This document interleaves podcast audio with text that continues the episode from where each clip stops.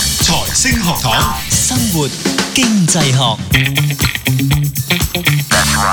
好，翻嚟生活經濟學啊，第二節咁啊，我哋繼續講翻，即係究竟停課停學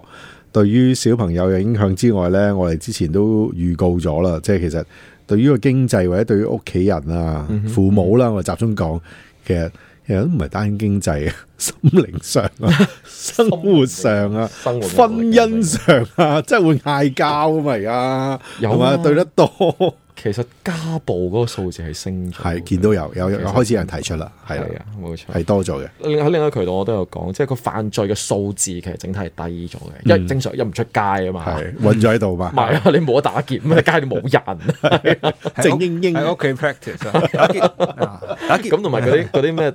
盜竊嗰啲都會少咗啊，少咗係啦，因為個個都喺屋企啊嘛，係啦。咁但係個問題係家暴嘅數字係上升咗，係呢個真係要留意啊，係除此之外咧，即係如果我哋嘗試去去衡量或者去估算咧，啊學校即係已經唔夠膽估嗰個整體個疫情帶嚟嘅經濟影嗯響，咁估已經唔敢估啊啦。啊咁啊重温我哋之前嗰幾集啦，嗰啲數字 OK 咁喺呢度淨係去估話學校閂門，係 OK，係咁啊對個嗰個經濟造成啲乜嘢影響咧？咁想同大家分享一個挪威嘅數字啊。嗯咁點解點解要去到咁遠講到挪威係咧咯？其實最重要原因就係因為佢早排公佈，咁而大家都覺得哇好誇張啊咁樣樣。係係啦，咁根據咧挪威誒呃 Statistics Norway 啦，係佢哋國家嗰個叫咩統計統計部統計部門啦，咁啊嘗試咧去估算今次學校閂門咧所造成嘅影響。嗯咁佢就唔係估一間學校嘅，佢係估佢成個嗰個教育系統由最細個嘅 preschool daycare 嗰啲，係咁去到中學啦，佢就即係冇講冇講大學啦，去到中學啦啊。咁啊，所有呢啲學校咧閂門咧，對嗰個經濟造成幾多嘅損失？咁啊，估算出嚟結果咧就係十二點六億港幣，佢話已經係好保守嘅，好保守㗎啦，一日啊，十二點六億一日啊，點即計呢條數係即係當然我哋會，其實我初時睇嘅時候咧係，我係再翻查係嗯另一啲資料，即係我想做啲 cross referencing 啊，究竟係咪我睇嘅時候佢報錯咧咁咁咩樣樣？數字嚟嘅？係啦，咁我睇咗唔同嘅 sources 咧，咁就發覺呢個數字咧都係啱嘅。唔係呢個咩概念咧？十幾億一日係一日咯，我都好喎想知呢個究竟係乜嘢嘅概念。係咯，咁當然即係我諗聽眾都會好好好好奇，即係究竟佢點樣估出嚟嘅嗯咧？咁佢最主要估兩個地方嘅。啊哈第一個地方咧，我哋兩個禮拜前都講過噶啦，就係、家長因為要喺屋企陪住個僆仔，嗯，變咗翻唔到工。明白啊，係啦，或者佢影響，喂，佢唔係淨係計翻唔到工嘅，佢話就或者影響咗佢嗰個生產力。嗯 OK，即係可能係佢做到嘅工作，可能只係平時嘅一半咁樣，即係用呢啲咁嘅方式去估算啦。係啊，係係啦，咁第二個估算咧，更加重要嘅係乜嘢咧？就係嗰啲小朋友咧，因為今次停學咧而失去咗嘅所謂人力資本啊，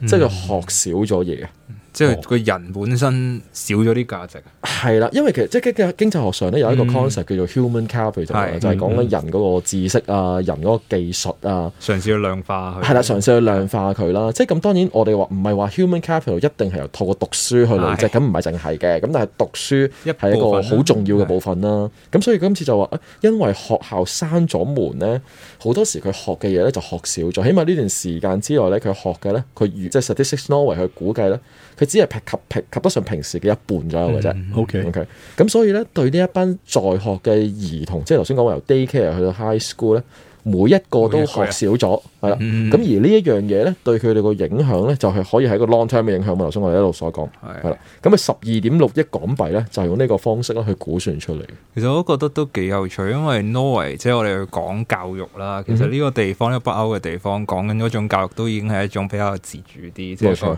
一個活動式教學啊，或者係更加強調個學生自己要有佢嗰、個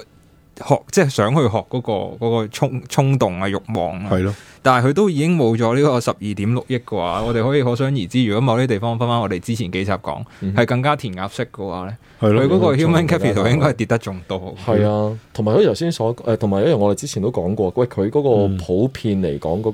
個 access to digital 啊，係誒、嗯嗯即係有冇得上網啊？係啦即係嗰類嗰類，其實已經好好噶啦嘛。係啦，係挪威即係啲咁嘅北歐國家咧，嗰、嗯個 income inequality 或者係個 wealth inequality 其實相對比較細噶嘛。係咁啊佢估算都去到咁樣樣嘅話，咁你可以睇到其他嘅國家真係好誇嗰張個影響係有幾咁誇張。嗯咁當然呢個只係其中一個估算嘅方法啫。 ，OK，咁都會有啲經濟學家咧用唔同嘅角度咧去做啲估算嘅。係另一個角度咧就係、關心個學生啦。咁我哋睇翻個例子啦，咁即係我哋最比較貼近我哋而家啊呢個情況嘅例子就係放暑假啦。係咁就係啊長假係啦，放長假啦，而家都係叫做放緊一個長假啦。啊叫做係啦，係啦所以我仔又唔會同意嘅。係，即係我哋都講好多唔同嘅學生，香港可能而家聽緊都唔同意啊。係何但係來喺假期啊？真係係啦仲冇但喺事，世界某啲地方，可能有啲學生真係放緊假。係 OK，哦，其中 sorry 補一句，其中嘅原因係因為喺香港我哋早開始去疫症。係其實最初你 shut down 學校嘅時候，佢啱啱放假啊嘛，係咁嗰段時間係放假，咁然之後延長咗個假期嘅。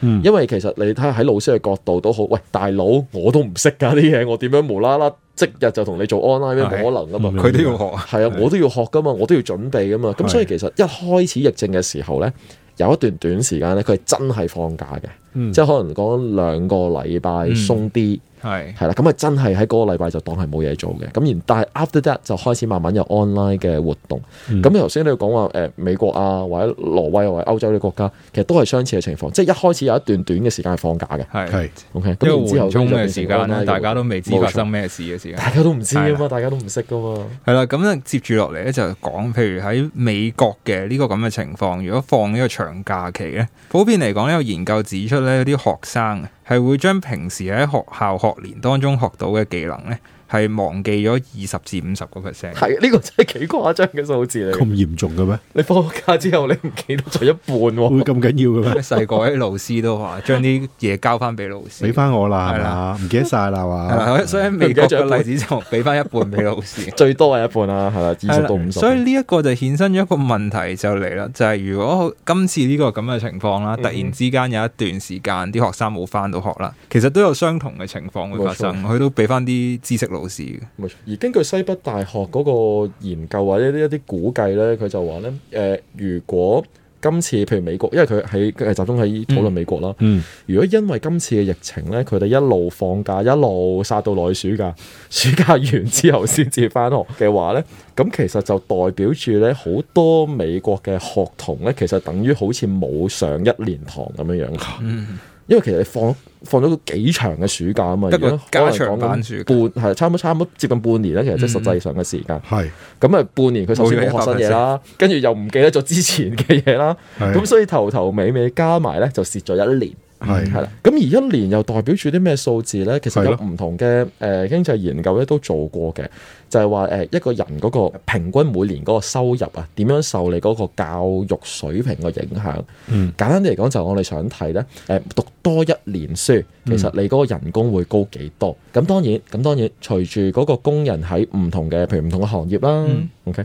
誒、佢嗰個工人本身係唔同嘅 stage 啦，即係究竟係你 early career 啊，定係其實可能已經做咗好多年啦，嗯同埋你讀嗰個所謂一年嘅教育，其實係邊一度讀？ 即係你讀多一年中學，讀多一年小學，定係讀多一年大學，讀多一年研究院都唔同噶嘛？係咩嚟嘅？嗱，咁但係整體嚟講咧，拉勻去計咧，讀多一年書咧，其實就可以導致你嗰個人工嘅人工咧上升大概十個 percent，嗯普遍 OK 平均嚟睇。 OK，係啦，用呢個角度去睇咧，我哋啱啱所講，因為放開一個超長嘅暑假咧，又唔記得晒啲嘢之 後咧，係其實就蝕咗一年啊嘛。係咁其實呢個咧個估算咧就好清楚啦，即係話咧，其實嗰班學生咧嗰個生產力咧，或者嗰個將來嗰個人工咧，其實因此會跌 ten percent 嘅。嗯係啦，咁所以咧，用呢個角度去睇咧，誒、我哋一路所講就係話，其實教育嗰個影響，即係教育因為今次